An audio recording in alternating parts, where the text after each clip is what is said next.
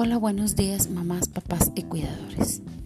Hoy hablaremos de la violencia hacia los niños y las niñas más pequeños. Me tomé la libertad de elegir este tema por la situación actual, que estamos todos en casa y en muchas ocasiones el estrés nos está afectando al grado de no tener paciencia a los pequeños. Puede ser el encierro lo que nos está causando, pero hay que tomar en aire respirar y continuar brindándoles amor, apoyo y comprensión.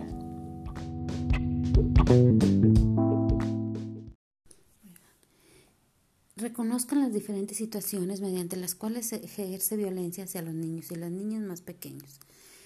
La violencia en la primera infancia es una experiencia angustiante y dolorosa, que para las niñas y los niños que tienen consecuencias en el momento en el que se vive y para toda la vida.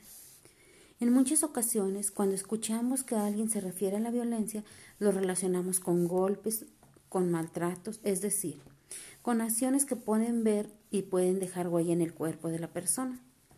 Pero hay también otro tipo de experiencias que viven niñas y niños, provocadas por personas mayores, que a veces no se pueden ver tan fácilmente y que también dejan huella en sus vidas. En la Convención de los Derechos del Niño se define la violencia como toda forma de perjuicio o abuso físico, mental, descuido, trato negligente, malos tratos, explotación, incluido el abuso sexual. Mientras el niño se encuentra bajo la custodia de los padres, de un representante legal o de cualquier otra persona que lo tenga a su cargo. La violencia puede ocurrir en el hogar, en las escuelas, en casa, en los centros que brindan servicio de salud, en las calles y en otros lugares públicos. En este caso hacemos más uh, en este caso hacemos énfasis a la violencia en el hogar. ¿Por qué? Porque es ahorita donde estamos todos reunidos en casa. Esto incluye muchas veces pues los gritos que les ocasionamos a los niños, los regaños. Todo eso pues les influye en su mente y los hace cohibidos, los, los puede hacer tímidos. Como siempre platicamos en, en las sesiones, es muy importante brindarles el apoyo a los niños. Cuando hacen algo bien, felicitarlos y premiarlos.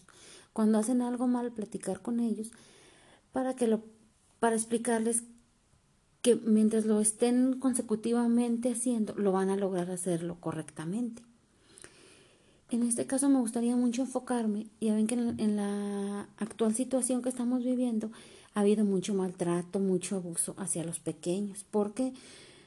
Porque los padres estamos perdiendo la paciencia, el modo de tratarlos. Hemos estado llevando las cosas a, a unas situaciones que muy estresantes. se ha visto casos en las noticias muy feos que les están pasando a los pequeños. Porque, algo que tenemos que tener muy bien en cuenta y estar observando es que si nuestro hijo es alegre, es eh, practicador y todo, y por alguna situación que lo dejamos con algún familiar o con alguna otra persona ajena a la familia, él cambia su, su manera de ser, lo vemos triste, lo vemos que ha cambiado él, ahí debemos de poner una alerta y estar observando. ¿Por qué mi hijo está cambiando su actitud? ¿Qué le está pasando? ¿Qué le está sucediendo? Tratar de platicar con él para que brindarle la confianza para que él nos platique qué es lo que está sucediendo. Porque las niñas y los niños tienen derecho de una vida libre de violencia.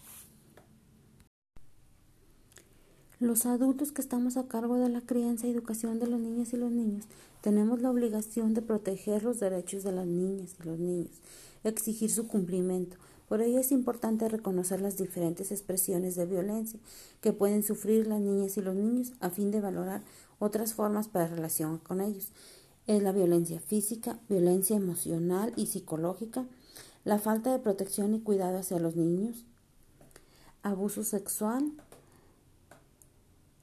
y para brindar a que, que las niñas y los niños tengan un desarrollo saludable es necesario que la relacionemos con los adultos que establezcan con ellos sean afectuosos y de respeto, que tengan la posibilidad de recibir amor y vivir en un ambiente cordial desde que llegan a este mundo.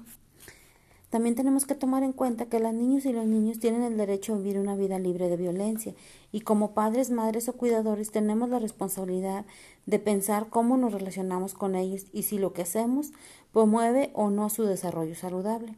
Es importante recordar que la experiencia que respeto eh, o, o violencia impactan en la vida presente y futura de los niños y las niñas.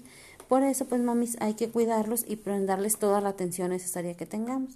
Espero les guste esta plática pequeña que les hice. Gracias. Espero sus comentarios.